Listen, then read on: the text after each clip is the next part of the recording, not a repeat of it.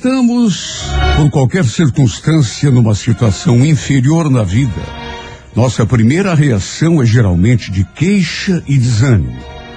E às vezes levamos a tal extremo esse impulso, essa necessidade de que os outros se comovam com nossos pequenos dramas, que transformamos nossa vida numa sucessão interminável de lamentações. Mas o fato de estarmos numa situação ruim prova apenas que há muita coisa a fazer. E ter muita coisa a fazer significa que nosso tempo é mais curto, que cada minuto da nossa vida é importante e não pode ser desperdiçado. Que a partir desse instante não percamos mais tempo com aquilo que não frutificará. Que tenhamos consciência de que fazermos o mundo sentir pena de nós não nos trará alegria nem felicidade. A única coisa que pode acontecer é as pessoas começarem a nos evitar, afastar-se de nós. Afinal, quem é que quer um chato no ouvido, choramingando e contando as tragédias de sua vida?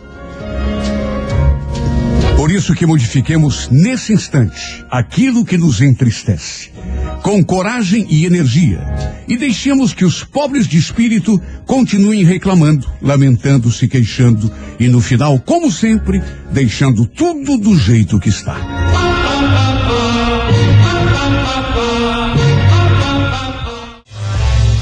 Sua manhã é tudo de bom. Show da manhã 98. Agora são 8 horas e 9. 13 de outubro, Dia Nacional do Fisioterapeuta e do terapeuta ocupacional também. Sabe que a pessoa que nasce no dia 13 de outubro tem acentuada predileção pelos ambientes alegres, uhum. requintados e divertidos. Gosta de estar cercada de pessoas, trocar ideias, conversar. Por ela, a vida seria uma festa interminável. Idealista, sonhadora ao extremo e nem sempre tem senso prático suficiente para enfrentar as dificuldades aborrecidas do dia a dia. Sua inconstância também é um entrave à realização dos seus projetos. Às vezes está quase chegando aonde planejou, quando de repente se desinteressa pelo assunto e passa a dirigir sua atenção para outra coisa.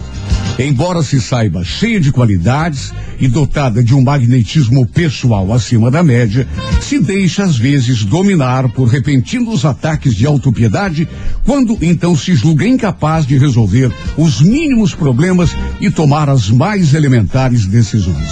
No amor, a pessoa do dia 13 de outubro tem seu maior problema na indecisão. Também nasceram no dia 13 de outubro o cantor cearense Raimundo Fagner. Esse é do bom. E é. a cantora baiana Margarete Menezes. Nossa, adoro ela. O anjo da guarda dos nascidos no dia 13 de outubro é Iahel. Iahel. É o anjo da guarda do Raimundo Fagner, da Margarete Menezes e de todo mundo que nasce no dia 13 de outubro. Isso mesmo. Para você que hoje completa mais um ano de vida, um grande abraço, parabéns e feliz aniversário. Agora são 8 e 19 Nesse momento supremo, eu peço que os problemas, que o azar, que os inimigos todos se afastem. Porque assume o todo-poderoso Rei dos Reis, nosso Deus. Glória a Deus. Ele está nos abençoando nesta linda e maravilhosa terça-feira de sol. Certeza. Obrigado, Senhor, por mais um dia de glória. Hoje não tememos fracasso, nem azar, nem doença, nem dificuldade da vida. Sabemos que tu, Senhor, está nos proteger. Está escrito: o choro pode durar uma noite inteira, mas a alegria virá pela manhã. Hoje nada será capaz de nos derrotar ou desanimar, porque tu, o Todo-Poderoso, é nosso escudo e sustentar. Verdade, papai. O poder de nossos inimigos e problemas não nos amedronta, porque sabemos que ele se desfaz diante da tua presença. Tu és o nosso refúgio, Senhor. Por isso vimos, nesse instante, a tua presença em nome dos que sofrem, dos abandonados e esquecidos, dos indefesos e injustiçados, dos que se sentem cansados e não têm mais esperanças.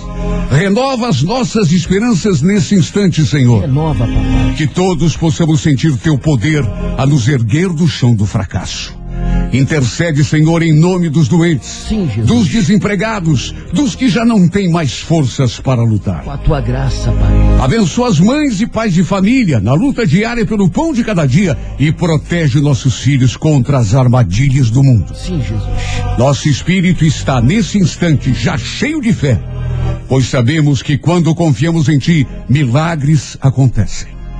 Por mais assustadoras que pareçam as dificuldades, sabemos que Tu estás a nosso lado, segurando a nossa mão.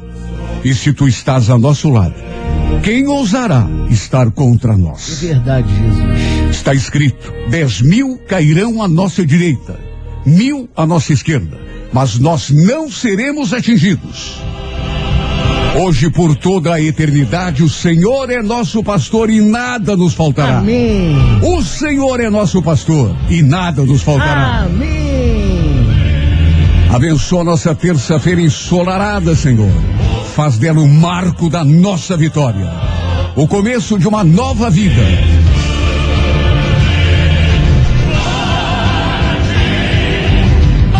Noventa e oito FM, a rádio que é tudo de bom.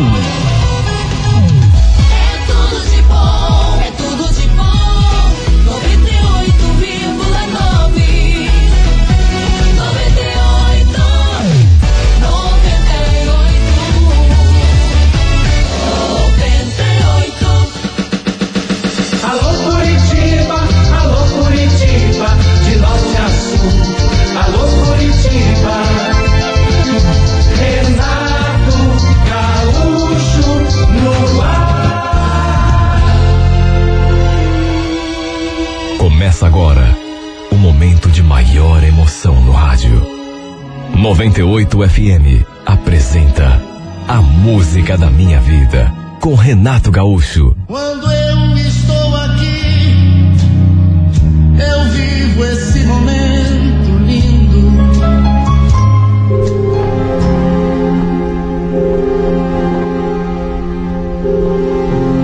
Será que você me ama mesmo?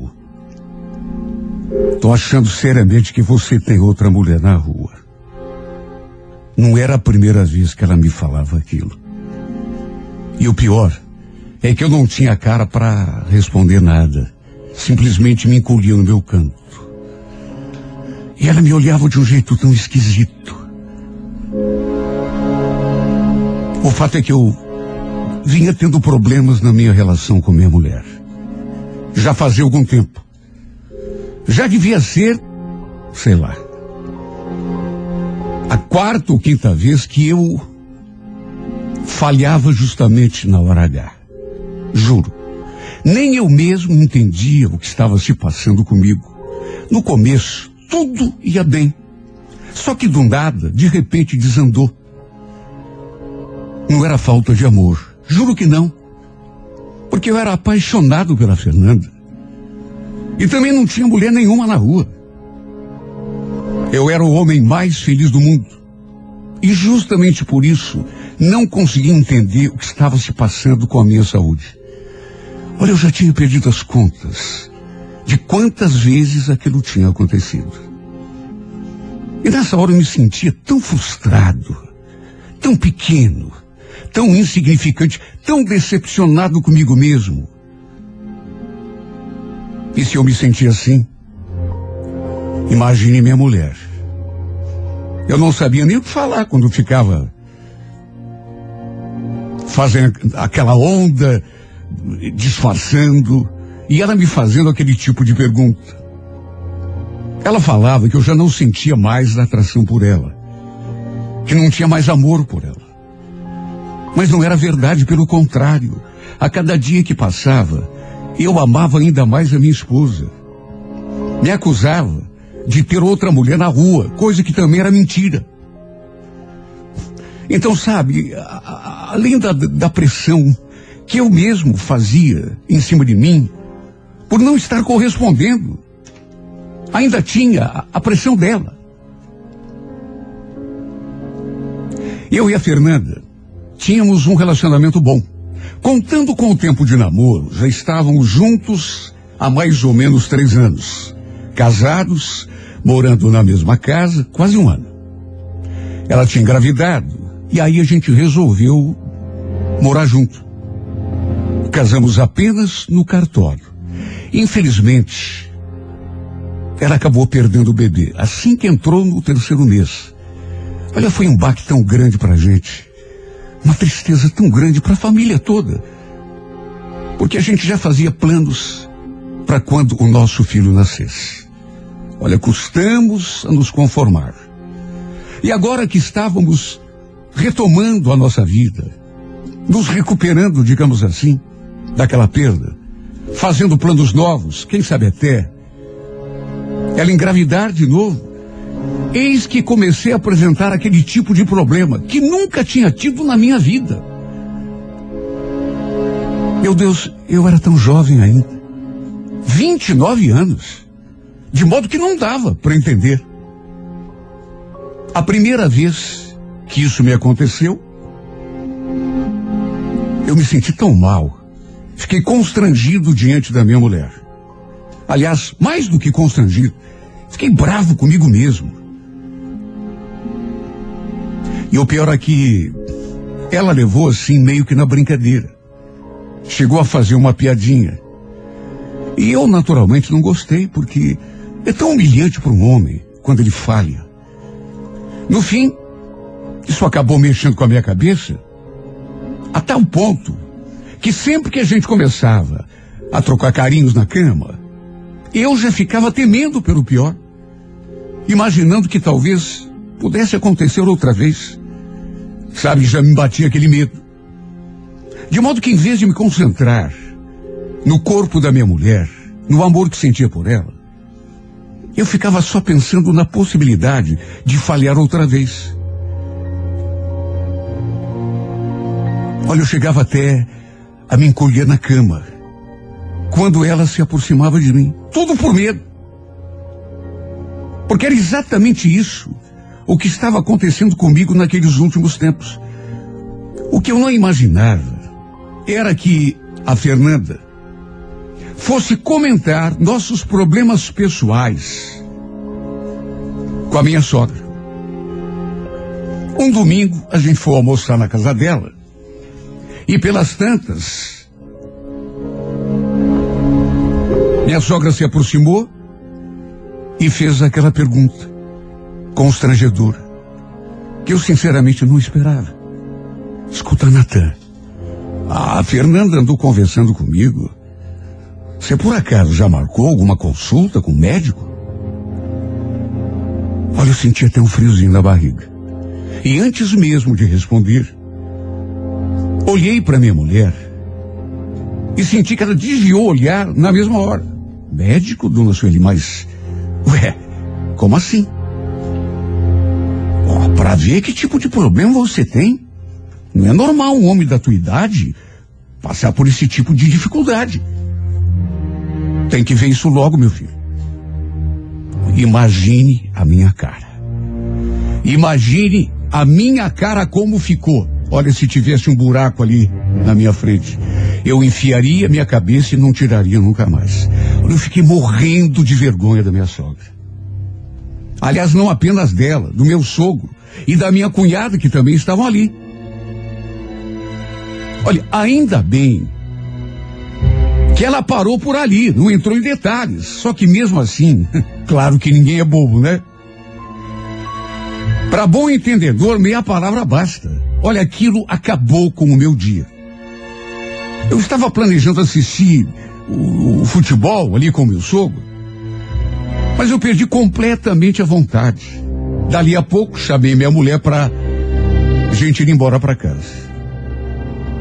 E acho que não preciso nem falar que a gente discutiu feio. E como não discutiria, meu Deus? Aquilo era uma coisa tão íntima. Fernanda, o que, que você andou falando de mim para tua mãe? Ai, Natan, falei nada demais. Só contei a dificuldade que a gente está encontrando e, e, precisava fazer isso. Ô, Fernanda, e a minha cara como é que fica? Quer dizer, agora que qualquer probleminha que a gente tiver, você vai correndo lá contar para tua mãe? É que não é um simples probleminha, né, Natan? Você sabe disso. Aliás, eu concordo com a minha mãe, viu? Você devia mesmo marcar uma consulta para ver o que está acontecendo, né? Na verdade, já estava pensando em fazer isso. Só que ela não precisava ficar me expondo, e justamente para a mãe dela. Para um homem, é tão difícil encarar um médico e expor que a gente está passando por esse tipo de coisa. Só que fazer o quê? Não tinha outro remédio. Era o meu casamento e a minha felicidade que estavam em jogo. Olha, se eu não voltasse ao meu estado normal, minha mulher inevitavelmente ia se afastar de mim. Eu já estava sentindo isso. Aliás, que mulher aceitaria continuar casada com um homem que não funciona, que é incapaz de, de satisfazê-la na cama? Enfim, fui ao médico. Ele pediu alguns exames, me receitou um remédio, me orientou a fazer um tratamento. E olha, eu segui a risca. Juro que segui. Só que, não sei, parecia que nada adiantava. Eu simplesmente não conseguia manter uma relação satisfatória com a minha mulher. Quer dizer, a base de um outro remédio que depois ele me passou, a gente até que se relacionava. Só que nunca mais foi a mesma coisa. E também tinha outra. Sabe, é o tipo de remédio que você tem que eh, tem que usar numa determinada hora. E demora para fazer efeito. E não era só a questão sexual. Não era só aquele momento de intimidade quando a gente estava na cama. Parecia que alguma coisa na nossa relação tinha se perdido. Nossas conversas, por exemplo, já não eram mais iguais. Nem os carinhos que a gente trocava era que, sei lá, era como se um encanto tivesse se quebrado. Sem contar que a gente nos últimos tempos não conversava mais direito, parecíamos dois estranhos dentro daquela casa. Apesar de não conversarmos sobre o assunto em questão, eu sentia. Aliás, eu até evitava conversar. Porque me sentia constrangido de tocar naquele assunto. O que eu não imaginava era que além de contar as coisas que aconteciam ali na nossa intimidade para a mãe dela, minha sogra, quer dizer, para a família toda, né? Ela também estivesse comentando com suas amigas. E olha, e tudo aconteceu de um modo que aquilo que era para ser uma coisa íntima, apenas restrita a nós dois, acabou se espalhando. Porque uma comentou com a outra e no fim, acho que todo o pessoal do nosso círculo de amigos ficou sabendo. Às vezes a gente tinha o costume de se reunir para fazer um churrasco, beber, conversar. E numa dessas, pelas tantas, um amigo meu fez aquele comentário bobo assim, no meio de todo mundo. Quer dizer então que agora é só na base do azulzinho, Jonathan? Olha, bastou ouvir aquela frase. Dita assim, de maneira jocosa, como se fosse uma brincadeira. Brincadeira, uma ova. Aquilo me fez gelar dos pés à cabeça. E as pessoas que estavam ali, naturalmente, entenderam o que ele queria dizer. E algumas, inclusive, riram. Como se fosse uma piada. E o pior é que sempre tem um que é é mais afoito, mais largado. E um outro chegou a comentar, em tom de brincadeira: Ó, oh, se precisar de ajuda para dar conta da Fernanda, é só avisar, viu? Olha, eu não sei o que aconteceu comigo naquela hora. Quer dizer, saber eu sei, né? O sangue ferveu. E também vamos convir. Aquela não era brincadeira que se fizesse. Por mais amigos que fôssemos, não tinha nada a ver.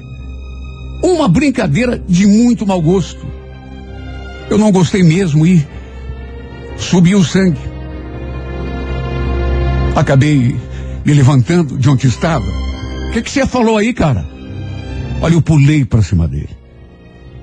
E se o pessoal não tivesse nos separado, com a raiva que eu estava, tomado por aquele sentimento ruim, amargo, eu acho que teria socado a cara daquele infeliz. Mesmo que ele não tivesse dito por maldade. Puxa vida. Eu estava encarando aquilo como se fosse o maior drama de toda a minha vida. E a pessoa tinha a capacidade de fazer piadinha, rindo da minha cara, na frente de todo mundo.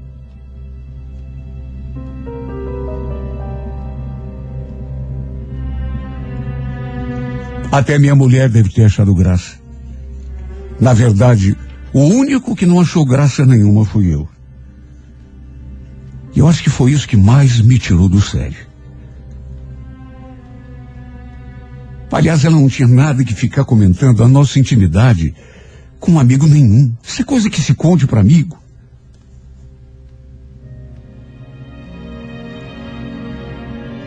Aquilo era uma coisa só nossa.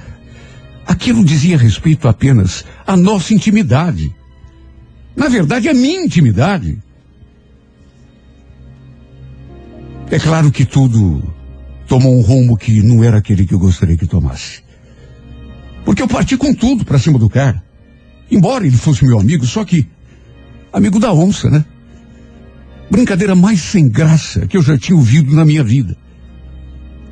Repito, se o pessoal não tivesse me segurado, teria dado briga. De todo modo, foi o fim da festa. Eu nem esperei pela Fernanda. Simplesmente virei as costas e tomei o meu rumo. Olha, eu saí tão desorientado daquele lugar, tão perdido. A sensação que eu tive foi de que estava sozinho, completamente sozinho no mundo. Nem minha mulher estava comigo. Até ela parece que fazia parte daquele complô. Sim, até porque, se ela não tivesse comentado aquele assunto tão íntimo meu, nosso, só nosso, ninguém estaria sabendo e nada teria acontecido. Mas ela parece que, que achava graça comentar com os outros aquela dificuldade que eu estava apresentando. Eu fiquei rodando o bairro sem destino, andando de um lado para o outro, feito uma barata tonta. Voltei para casa depois de duas ou três horas caminhando a esmo pela rua. Ela estava me esperando em casa com uma tromba daquele tamanho. E como se eu tivesse feito alguma coisa de errado, perguntou: Escuta, que papelão foi aquele lá na casa do Cid? Hein, Natan? Papelão? Você acha que eu ia deixar aqueles caras curtirem com a minha cara daquele jeito? O que, que você tinha de ficar comentando a nossa vida? Você sabe o que, que você fez? Você me humilhou diante de todo mundo. Eu não fiz nada, Natan. Sabe, para de ser exagerado. Você que é muito esquentadinho. Claro que a gente discutiu feio. E como não discutiria, meu Deus? Eu encarava aquela situação toda com a maior gravidade do mundo e ela parecia levar aquilo na brincadeira. Aquela foi apenas a primeira vez que dormimos separados. Ela dormiu na nossa cama, no nosso quarto, enquanto eu me arranjei ali mesmo no sofá.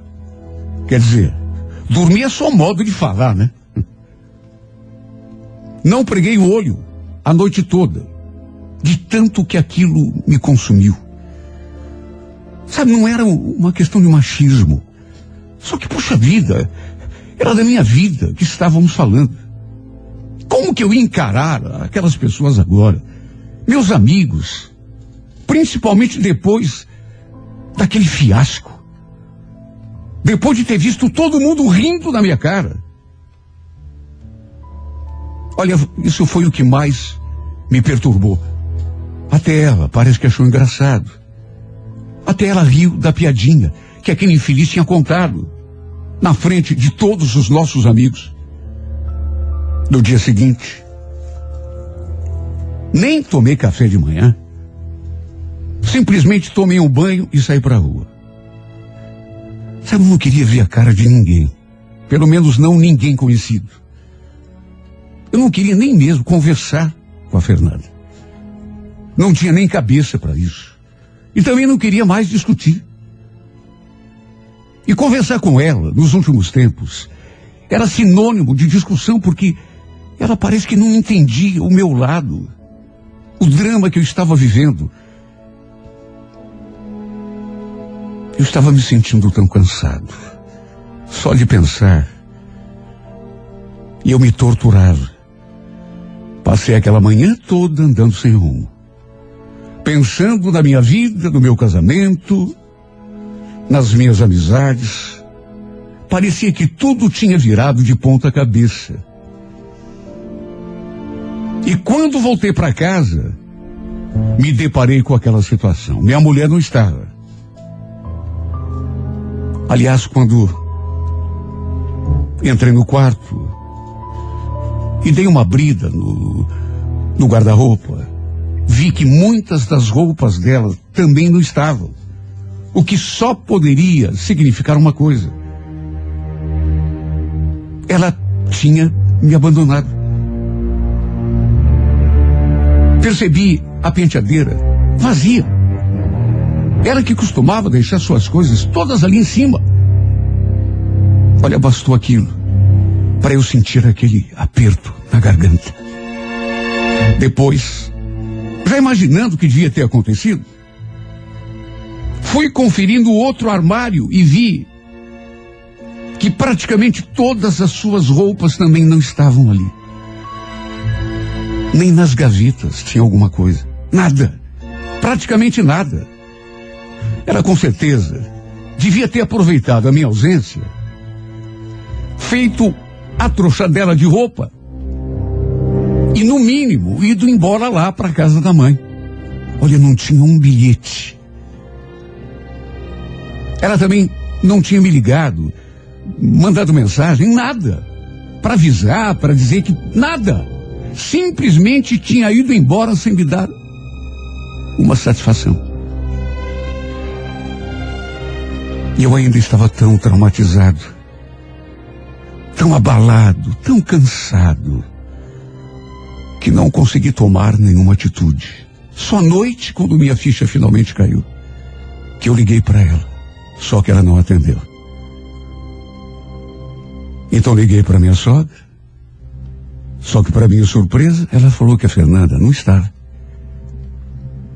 Aliás, até ela ficou surpresa quando eu falei que a Fernanda tinha saído de casa. Ela garantiu que não sabia de nada. Demorou para ficar sabendo que, na verdade, ela estava na casa de uma amiga. A gente então até conversou. Pedi que ela voltasse para casa. Respeitasse o nosso casamento. Só que a resposta dela me deixou mais para baixo do que eu já estava. Que casamento, Natan? Acorda.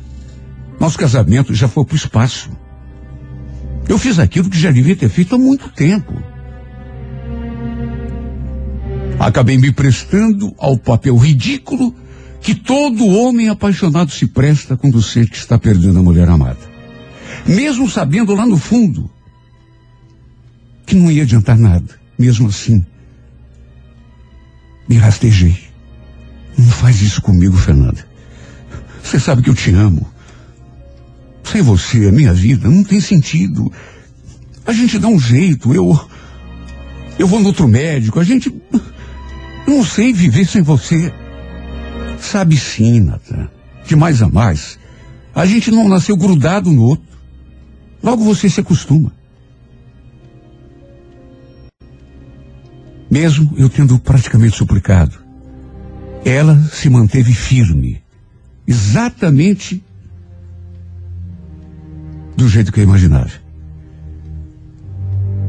Nada do que eu fiz ou falei foi capaz de fazê-la voltar para nossa casa comigo. De modo que, além de ter perdido minha mulher, também acabei me afastando da maioria dos meus amigos, porque depois do que tinha acontecido, de tudo o que eu passei, a vergonha que eu passei, a humilhação que eu passei diante deles, aqueles que eu considerava meus amigos, simplesmente não tive mais cara, nem de olhar nos olhos de ninguém. Todos, naturalmente, ligaram o fim do meu casamento ao problema que eu estava enfrentando. O que não era de tudo mentira. Olha que triste. Que deprimente. Foi o fim desse caso de amor que eu julguei um dia que ia durar para sempre. Perdi a mulher que eu amava por pura incapacidade, incompetência. Eu acho que nunca vou me perdoar por conta disso. Nunca. Não sei se um dia vou conseguir me reerguer dessa rasteira que a vida me aprontou. Primeiro, perdi meu filho. E a mulher sofreu aquele aborto quando estava entrando no terceiro mês de gravidez. Foi um baque. Depois, quando estávamos conseguindo tocar nossa vida, nos reerguer, acabei tendo esse problema maldito e, como consequência, acabei perdendo minha mulher e meu casamento. Ela simplesmente não quis mais saber de mim. Sabe, não chego a culpá-la. Até procuro entender o seu lado. Apesar de achar que ela foi tão radical, não me deu a mínima chance. De um modo ou de outro, acabou e eu vou precisar me resignar. Não tem jeito. Porque agora estou me sentindo ainda mais sozinho do que antes. Estou completamente só. Tentando me conformar e entender esse destino padrasto. Vivendo um dia após o outro. Tentando a todo custo colar os pedaços de mim que ficaram espalhados pelo chão.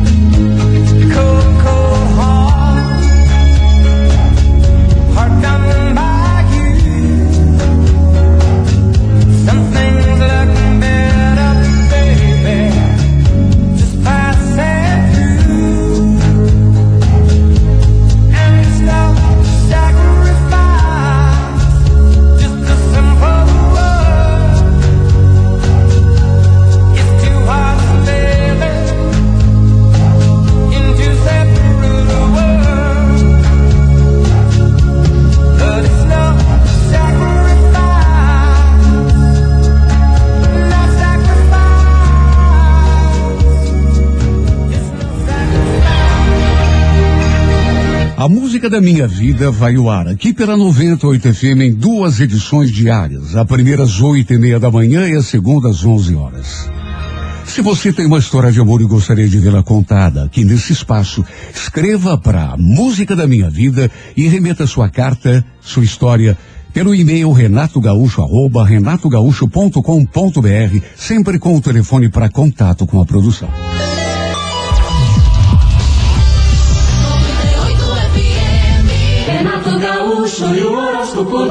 Alô, Câncer, bom dia. Olha, Câncer, alguém já disse que a vida é um espelho. Sorria e ela sorrirá para você. Bom, filosofias à parte, a verdade é uma só. O medo, o desânimo nunca traem coisa boa, pelo contrário, viu? Pare com essa mania de se achar inferior e de olhar sempre, focar sempre nos aspectos ruins da tua realidade. No romance, ajude-se. Aprenda a dar a volta por cima, câncer. Corredorada, número 82, horas sete da noite. Bom dia, Leão. Leonino, Leonino, perceba como uma atitude mais madura diante da vida vai tornar a tua realidade melhor. Não se magoe à toa. Nem se desgaste com a conduta dos outros. O conserto. A gente tem uma mania, né? De se desgostar pela atitude do outro. É, Não pode ficar ligando pro outro. No romance, não aposte cegamente numa pessoa ou situação. É sempre muito perigoso perder o contato com a realidade, viu? Cor Vermelha, número 82, hora 10 e meia da manhã. Virgem, bom dia. Olha, Virgem, perceba que você tem qualidades para obter sucesso em qualquer coisa que se propõe a fazer. Agora, nem sempre atinge esse objetivo, sabe por quê? É porque você tem a capacidade, mas nem sempre tem a confiança. E sem confiança, um bocadinho de atrevimento, de audácia, não se consegue muito na vida, mesmo com toda a capacidade do mundo. No romance virgem, procure o lado bom do outro, em vez de ficar tentando consertar o lado ruim. A Corebege, número 76, hora favorável, seis da tarde. Renato Gaúcho e o horóscopo do dia. Dia para você do signo de Áries. Ariano, Ariana. Olha, você talvez não esteja sabendo explorar convenientemente todo o potencial que você tem. Não deixe que as circunstâncias te prendam ao estado de espírito acomodado, te passando, quem sabe, uma impressão de que não é possível avançar, que você não está com condição para chegar longe. Tudo é possível quando a gente acredita em si, viu, Ariano? No romance, saiba levar a sério o que vale a pena e ao contrário, levar na esportiva, na brincadeira, aquilo que já de saída dá mostras de que não tem potencial para te fazer feliz. Fique perdendo tempo à toa, não. A Corecac, número 22, hora favorável, 8 da noite. Alô, Toro, bom dia. Taurino, Taurina, você está precisando caprichar mais nas escolhas em todos os aspectos da vida, pessoal, profissional, afetivo. Nosso destino está sempre na dependência das escolhas que a gente faz, né? Às vezes a gente se mata de fazer força, né? E, e para realizar um sonho e não consegue, sabe por quê? Porque está se desgastando em cima da atitude errada. No romance, não tenha receio de lutar abertamente pelaquilo que quer. A timidez e o medo podem roubar tua felicidade. Cuidado. Core Prata, número de sorte, o 03, hora 11 da manhã. Alô, gêmeos, bom dia. Geminiano, a vida é uma oportunidade para ousar, já disse o poeta. Não desperdice teu tempo com meias medidas. Com a tua capacidade, você só não consegue o que não quiser, Geminiano. Viu? No romance, Procure viver mais o momento atual. Deixe o dia de amanhã para amanhã. Não fique se preocupando com coisa que de repente nem vai acontecer. A Corevinho, número 40, hora favorável, duas da tarde. Alô, você de Libra. Olha, Libra, olhar a vida com realismo é fundamental para o destino de qualquer um de nós. Você talvez esteja precisando desenvolver isso. Por ser sensível à beleza, sonhar muito, às vezes você se perde um pouco na poeira, a noção da realidade, esquecendo o lado prático da vida. No romance, cuidado, não coloque a vaidade na frente da felicidade e do conteúdo, viu? Cor Salmão, número 86, hora nove da noite. Alô, escorpião. Escorpião, saber identificar o que te facilita a vida e aquilo que te atrapalha vai ser importante. Por mais que você não admita, às vezes, teu extremismo atrapalha a tua vida. Será que de vez em quando você não confunde teimosia com personalidade? Pense nisso. No romance, faça o que tiver vontade, mas com responsabilidade e não sob o domínio do impulso. A Cor é Verde, número 81, hora dez e meia da manhã. Alô, Sagitário, bom dia. Saiba limitar teus sonhos às condições da tua realidade.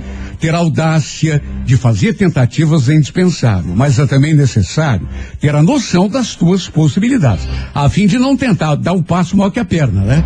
No romance, não confunda irresponsabilidade com coragem. Uma coisa é uma coisa, outra coisa é outra coisa. Core Bordeaux, número 19, hora quatro e meia da tarde. Alô, Capricórnio, bom dia. Perceba, Capricórnio, que a nossa atitude diante da vida pode atrair ou afastar possibilidades e circunstâncias. Cuide, portanto, da tua postura espiritual, porque ela é decisiva. Se positiva, ela puxa coisa boa. Agora, se negativa, pode puxar coisa que não presta. Cuidado. No romance, não cometa o pecado de esperar a felicidade de braços cruzados, Capricórnio. Vá atrás. Ué, Cor é violeta, número 73, hora oito e meia da noite. Alô, Aquário, bom dia. O hábito de esperar que as coisas se encaminhem espontaneamente para o lado que te convém acaba muitas vezes gerando frustração. Entenda, Aquário, que eh, se fazendo força já é difícil, às vezes, não fazendo fica impraticável, né? No romance, atenção. Não deixe nada em suspenso e não corra riscos inúteis. Quando uma coisa é importante, a gente tem que zelar por ela. Cor azul, número 07, hora onze e meia da manhã. Peixes, bom dia, Psiano, Psiana. Saber recomeçar talvez seja uma das condições mais importantes para o sucesso, porque manter a esperança e fazer um novo esforço depois do fracasso não é para qualquer um, né? É, a maioria desiste na primeira ou na segunda tentativa. Sabe quem são aqueles que conseguem o sucesso? Aqueles que tentam uma, duas, três, dez, vinte, se preciso for. No romance, que o medo não seja teu maior entrave, maior inclusive que a vontade de ser feliz. Dar-se bem nesse terreno sentimental é uma questão de saber equilibrar bom senso com uma boa dose de coragem. Cor amarela, número 21, horas 5 da tarde. 98 FM. Alô Curitiba, alô Curitiba, de norte a sul. Alô Curitiba.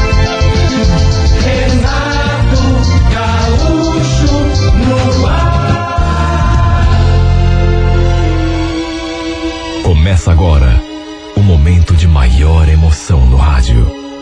98 FM apresenta A Música da Minha Vida com Renato Gaúcho. Quando eu estou aqui, eu vivo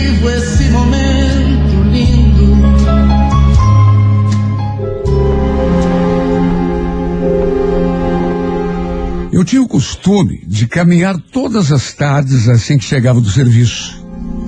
Na avenida principal do bairro onde eu morava, tinha uma pista própria para isso, para a gente fazer caminhada. Aliás, eu não era o único, naturalmente. Todos os dias encontrava praticamente as mesmas pessoas.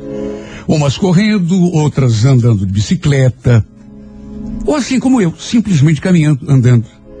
Entre essas pessoas havia uma menina que chamou minha atenção desde o início. Não era sempre que eu a via ali. Mas pelo menos duas ou três vezes por semana, a gente se cruzava pelo caminho. Eu indo e ela voltando. Moreninha clara, cabelo assim preso num rabo de cavalo, roupa de ginástica, garrafinha de água na mão. Olha, uma menina tão graciosa e tão bonita, simplesmente linda demais. Desde a primeira vez, eu me senti balançado quando a vi, mesmo sem saber nada a seu respeito. Senti até vontade de cumprimentá-la, puxar conversa, saber o seu nome, mas e se ela fosse casada ou tivesse namorado? Sabe aquele medo? Eu não queria me parecer inconveniente, embora eu notasse que ela também olhava para mim, assim, meio disfarçadamente. Essa menina, ela tinha um rostinho tão lindo e um corpo também tão bonito, sem contar que era charmosa demais. Um dia a gente acabou se encontrando no mercado. Dessa vez, ela estava de cabelo solto, usava assim um vestidinho, uma sandália, estava ainda mais bonita. Passei por ela no corredor do mercado. E quando a reconheci, tive até um sobressalto. Sorri e a cumprimentei. Coisa que eu nunca tive coragem de fazer quando a gente se encontrava lá na caminhada. Ela devolveu o sorriso e me cumprimentou também. E cada um seguiu o seu rumo. Só que lá adiante, eu virei para trás para dar aquela última olhada e, para minha surpresa, ela continuava olhando para mim. Sabe, me bateu uma sensação tão gostosa. Alguma coisa que eu não consigo nem descrever. Depois, a gente acabou se reencontrando numa outra sessão do mercado e eu então não resisti, me aproximei. E aí, já caminhou hoje? Não, hoje é sábado. Vou aproveitar para descansar. Tem também muita coisa para fazer em casa. Pois é, eu também acho que vou deixar passar batido. A propósito, a gente sempre se encontra lá na caminhada, mas eu não sei nem o seu nome. Laís era o nome daquela verdadeira gata. Parecia uma deusa de tão bonita. Me apresentei e, para minha surpresa, ela falou que também sempre teve vontade de saber o meu nome. Olha, o fato é que a conversa fluiu e eu fiquei sabendo, por exemplo, que ela era separada, morava com a mãe e uma filha de sete anos. E eu também contei alguma coisa sobre mim, que era solteiro, que também morava com a minha mãe, mas que já estava pensando seriamente em arranjar um canto só para mim. Olha, nem nos meus melhores sonhos eu poderia imaginar que fosse voltar daquele mercado com o número do celular daquele anjo gravado na minha agenda. A conversa foi fluindo até que quando vi, já estávamos trocando telefones. A gente então se despediu e só de sentir o contato com a sua pele macia. Olha, eu senti uma coisa tão gostosa. Aliás, além daquele beijo, beijo no rosto, claro. Ela olhou para mim de um jeito que fez arrepiar o meu corpo todo. Ah, meu Deus, eu me conheço bem. Sabia que se não tomasse cuidado, era bem capaz de me apaixonar por essa mulher. Depois que adicionei o seu número, fiquei admirando a foto do perfil e fantasiando coisas. Por exemplo, outros encontros, quem sabe até um beijo, mas um beijo para valer. Fiquei ali me perdendo nos meus devaneios. Algo me dizia que uma coisa muito bonita estava prestes a acontecer na minha vida. E tinha tudo a ver com a Laís. Naquela mesma noite, ela me mandou um oi por mensagem. Quis saber o que eu estava fazendo. Olha, eu nem acreditei. Trocamos um monte de mensagens, até que pelas tantas, ela me escreveu aquela frase. Posso te confessar uma coisa? Você tem uma barba tão bonita. Aliás, sabe que foi a primeira coisa que eu reparei em você? Foi o que me chamou mais atenção. Ela então comentou e começou a falar da minha barba. Começou e não parou mais. Diz que sempre gostou de homem com barba, que quando tínhamos conversado lá no mercado, ela quase tinha pedido para deixar passar a mão na minha barba, só para ver se era macia. Imagine como eu me senti nessa hora. Sabe, parecia que tudo estava dando certo. O fato é que, apesar de ser aquela apenas a primeira vez que a gente conversava, lá no mercado, ou segunda, sei lá, se dá para considerar a primeira, que, enfim. A gente parece que estava ganhando uma intimidade tão grande que fazia até parecer que há muito tempo a gente já conversava. Eu também aproveitei para fazer elogios para ela. Até porque estava com tanta vontade. Falei que ela era linda, que sempre tive vontade de puxar conversa quando a gente passava um pelo outro, na corrida, na caminhada. Mas nunca tinha tido coragem para não levar, sei lá, uma invertida, porque pensava que ela era comprometida. Ela falou que teria adorado se eu tivesse puxado assunto. Repito, parecia até que a gente já se conhecia de muito, muito tempo. Até que no fim, eu a convidei para a gente sair domingo à tarde. E ela falou que se sua mãe ficasse cuidando da filha, ela iria sim, com o maior prazer. Para minha alegria, deu tudo certo. Mais certo até do que eu imaginava. A gente foi até o shopping, assistimos um filme no cinema, fizemos um lanche. Mas aquilo que eu queria mesmo, desde o começo, só foi acontecer quase no final do nosso encontro, quando a deixei na frente da sua casa. Foi ali que a gente trocou o nosso primeiro beijo. Na verdade, era para ter acontecido até há mais tempo. Só que não sei, eu fiquei com medo de avançar o sinal e acabar estragando tudo. Apesar de ela dar mostras de que também queria. Mas o que importava mesmo era que tudo tinha dado certo. Depois do beijo, sorrindo, ela ficou passando a mão assim na minha barba. E aí comentou: Eu estava morrendo de vontade de fazer isso. Sua barba é tão macia e tão bonita. Você cuida bem dela, né?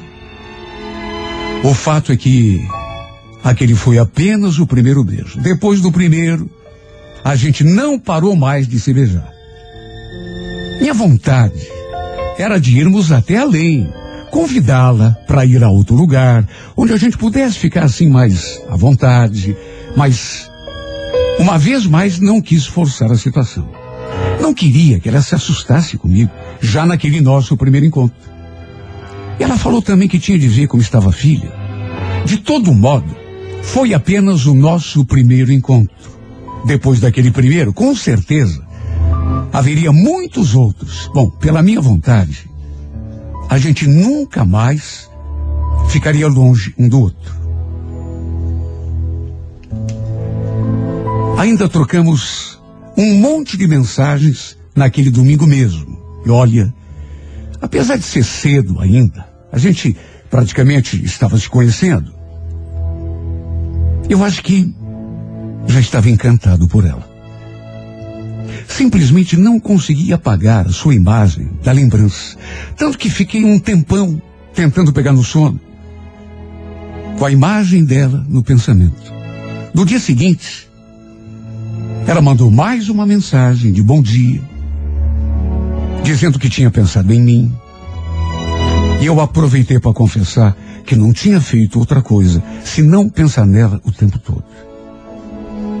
Naquela tarde, em vez de fazermos a nossa caminhada tradicional, combinamos um novo encontro num determinado lugar. E dali, adivinha, fomos direto a um motel. Olha, foi ou foram as duas horas mais felizes que eu já tinha passado em toda a minha vida. Todas as promessas que havia no meu pensamento foram cumpridas. Porque ela era ainda mais cheirosa. Ela era ainda mais querida, mais carinhosa do que eu imaginava. E se havia alguma dúvida de que eu já estava apaixonado, mesmo o pouco tempo de contato, ela simplesmente caiu por terra. Me apaixonei, me encantei, me enfeiticei, simplesmente caí de amores por essa mulher. Inclusive, abri meu coração.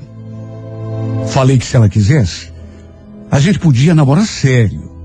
Mas ela pediu que a gente fosse mais devagar. Fazia não muito tempo que ela tinha se separado. E mais do que isso, diz que seu marido ainda não tinha aceitado completamente a separação. Que ainda pegava muito no seu pé. E ainda acrescentou. Sabe o que que é? O Diego, além de tudo, ele trabalha na polícia. É meio metido a valentão, sabe? Não sei qual seria a sua reação se ele soubesse que eu estou saindo com alguém. Sabe o que, que é? Que ele pensa que a gente ainda vai reatar. Por isso, acho melhor a gente dar um tempo e mais devagar. Mas quero que você saiba que eu tô curtindo demais ficar com você. Tem mais um pouquinho de paciência, tá bom? Sabe, e- e depois que ela disse aquilo, que o cara era metido a valentão, trabalhava na polícia, e que não tinha se conformado ainda com a separação, pensava inclusive que os dois iam reatar, confesso que eu fiquei meio ressabiado. Imagine. Ela era ex-mulher de um policial. O cara não aceitava a separação e ainda vivia no pé dela o tempo todo. Ela mesma falou. Só que quando tá apaixonada, a gente parece que não pensa no perigo. Na verdade, não pensa em nada.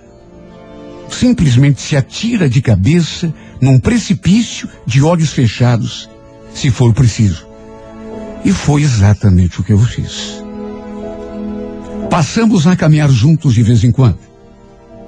Não era sempre que ela saía para caminhar. E também não era sempre que os nossos horários batiam, combinavam. Mas sempre que era possível, a gente se encontrava. Até que numa dessas vezes, nós dois ali caminhando, distraídos, conversando inclusive, caminhando assim, bem devagar. Eu percebi que de repente encostou um carro assim um pouquinho mais adiante, praticamente do nosso lado. Cheguei a levar um susto. Quando aquele homem desceu do carro e se colocou assim na nossa frente. A Laís parou de caminhar na mesma hora. Até porque o cara trancou a sua passagem. Aí, a segurou pelo braço e eu escutei ele pedindo que ela entrasse no carro, dizendo que eles precisavam conversar. Eu não precisaria ser o cara mais esperto do mundo para adivinhar quem era aquele sujeito. Só podia ser o tal ex-marido. Olha, eu até tentei intervir. Perguntei para ela se estava tudo bem, se ela precisava de ajuda. Só que o sujeito olhou para mim e falou com aquela cara de bravo. É assunto de família, cara. Segue teu rumo. Dá pra ser? A Laís, com a expressão visivelmente preocupada, percebendo a, a situação, ela me pediu: Vai, Marcelo. Eu vou ver o que ele quer, depois a gente conversa. Juro por Deus que eu não queria ir. Mas não queria mesmo. E juro, nem o fato de ele ser valentão e policial me assustou. Se não fosse ela me pedir, eu ficaria. Eu não queria deixá-la com aquele cara. Só que o bom senso e, sobretudo, o pedido dela, que me pediu, eh, até para não confrontá-lo, e de mais a mais, não quis constrangê-la ali no meio da rua. Continuei caminhando, mas olhando o tempo todo para trás. E vi quando ela entrou naquele carro. Só não sei se ela entrou por vontade própria ou se ele a obrigou. Meu coração estava batendo feito um tambor naquela hora. Eles passaram de carro, assim, bem devagar, do meu lado. E eu percebi que o cara passou me encarando. Com certeza só podia ser o ex-marido, o tal policial. Olha, eu nem terminei de caminhar. Dali mesmo, acabei voltando para casa e simplesmente não tive um segundo de sossego enquanto não consegui conversar com ela. Sabe, aquela agonia, aquele mau pressentimento. Eu tinha mandado uma mensagem perguntando se estava tudo bem e pedindo que ela ligasse assim que pudesse. Só que naquele dia não obtive retorno. Ela nem ligou, nem mandou mensagem nenhuma. O que me deixou mais agoniado do que eu já estava. Acabei pegando um sono sem conseguir conversar com ela. No dia seguinte, Fui conferir o celular e tinha aquela mensagem. Onde ela dizia simplesmente aquilo. Marcelo, me desculpe fazer isso. Eu não queria te magoar, mas. A gente vai ter que se afastar. Não era o que eu queria, mas vai ser melhor para todo mundo. Sabe, eu li aquela frase. Reli. E fiquei simplesmente inconformado. Era só o que tinha escrito. Não era o que ela queria, mas ela teria de se afastar. Mas se afastar a troco de quê? Tudo bem que o marido, o ex-marido, sei lá, o policial, devia tê-la pressionado, mas sabe, ninguém é obrigado a ficar com ninguém. Eu tentei mandar uma resposta, entrar em contato com ela, só que não adiantou. Mandei mensagem, logo depois, mandei mais outra e mais outra.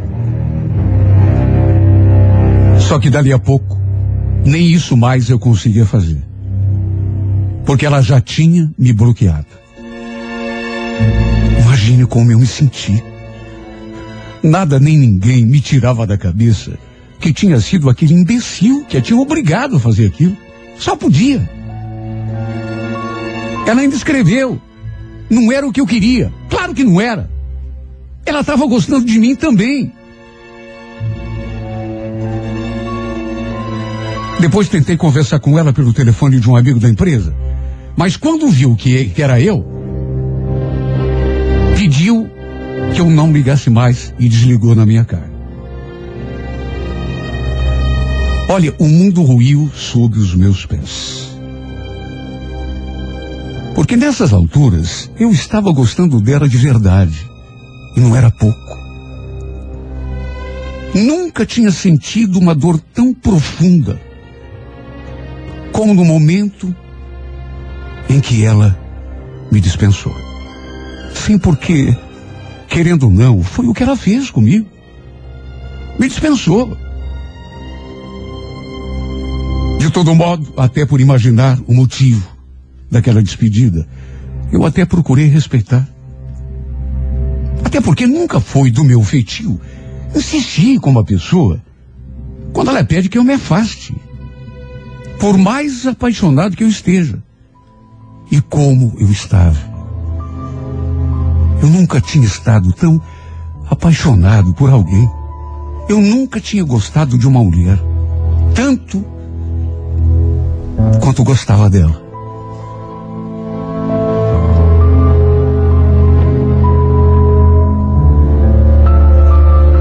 Até que um dia, isso um- umas três semanas depois, para minha surpresa, eis que ela me mandou alguma coisa escrita. Queria saber como estava. Falei que estava tudo bem. No que ela acrescentou. Tô morrendo de saudade. Queria tanto te ver. Olha, meu coração disparou naquela hora. Quando eu li aquelas palavras, fiquei ali olhando para aquele telefone. Será que ela. Apesar de já fazer quase um mês que estávamos afastados, eu ainda pensava nela, talvez até com mais intensidade do que lá no começo. Desde aquele dia maldito, que a gente não se via, nem se falava, nem se encontrava durante as nossas caminhadas. Ela devia até ter mudado os seus horários, ou então estava caminhando num outro lugar. Sabe, nessa hora, abri meu coração. Falei que também estava morrendo de saudade, que pensava nela o tempo todo. Que vê-la era o que eu mais queria nessa vida. Foi então que combinamos um encontro no estacionamento do mercado, onde a gente tinha conversado pela primeira vez. Eu estava tão ansioso que cheguei quase meia hora adiantado.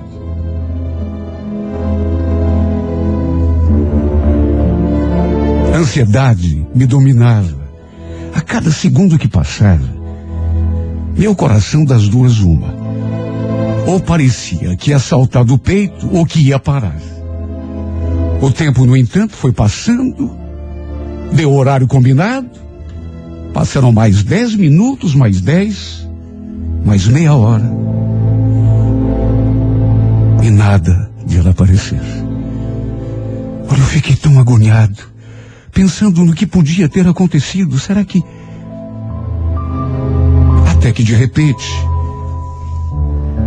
Escutei tocar o meu celular. Devia ser uma mensagem e só podia ser dela. Fui conferir e era dela mesmo. Marcelo, desculpa, mas eu pensei melhor e acho que não vale a pena a gente remexer nessa história.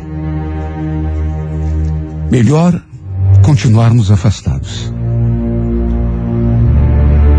Desculpa te dar mais uma esperança, mas é que eu fiquei com tanta vontade.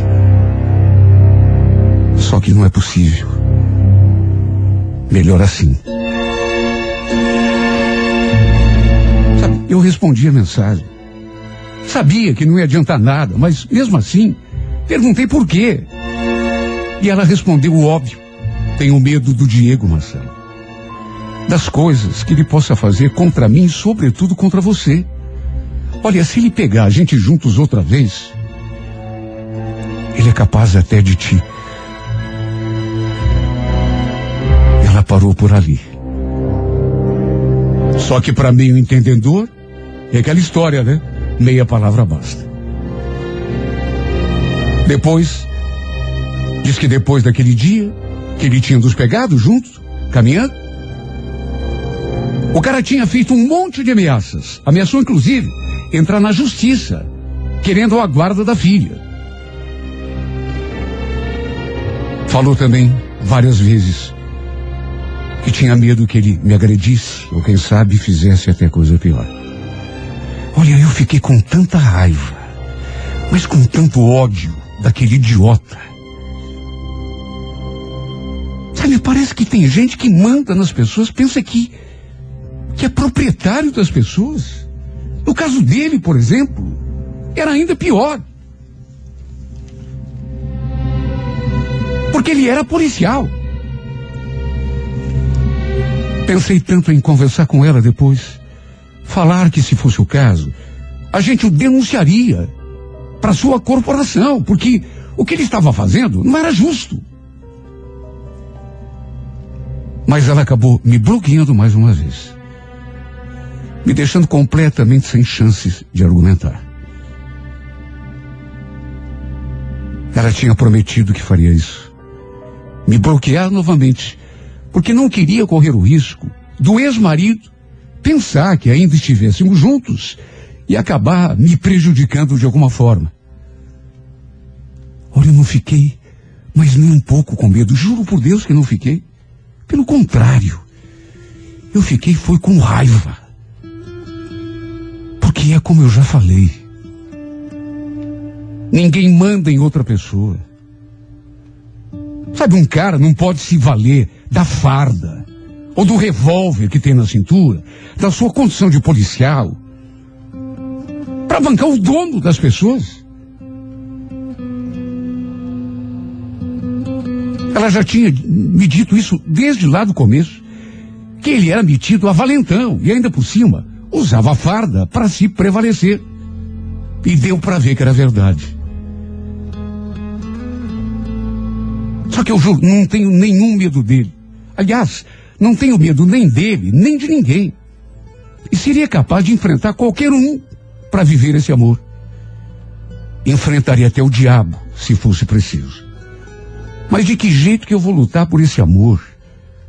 Se ela mesma pediu que eu me afastasse. Sem contar que me bloqueou. Desliga o telefone se eu ligo de outro número. Se percebe que eu sou eu, dobra a esquina. De modo que me sinto de mãos atadas. Às vezes eu penso até que ela, de repente, até acabou voltando para ele. Por isso deve estar agindo assim. Olha, tem horas que eu fico me perguntando, a troco de quê, meu Deus? Que o destino nos aproximou desse jeito, se era para depois nos separar, logo em seguida. Eu não tive nem o gostinho de experimentar esse amor. Me apaixonei por uma mulher que não pode ser minha. E pelo jeito, além de não poder, também não quer. De modo que não me resta alternativa a não ser esperar o tempo passar. Que outra coisa eu posso fazer? Para ver se consigo deixar de amá-la. Depois de querê-la tanto, desejá-la tanto. Só fico me perguntando de que jeito que eu vou conseguir isso. De que jeito, meu Deus, que eu vou tirar essa mulher do coração? De que jeito, meu Deus, que eu vou esquecê-la? Fingir que ela não existe? De que jeito que eu vou tirar essa mulher do peito? Se eu nunca tinha amado ninguém assim, com todo o meu coração, como se ela fosse minha própria vida.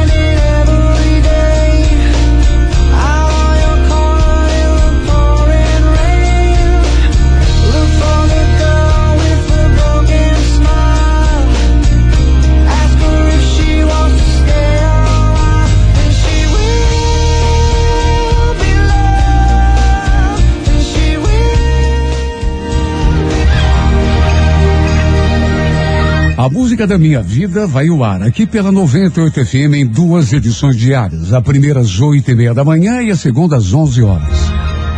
Se você tem uma história de amor e gostaria de vê-la contada aqui nesse espaço, escreva para Música da Minha Vida e remeta pelo e-mail renatogaúcho@renatogaúcho.com.br. Sempre com o telefone para contato com a produção.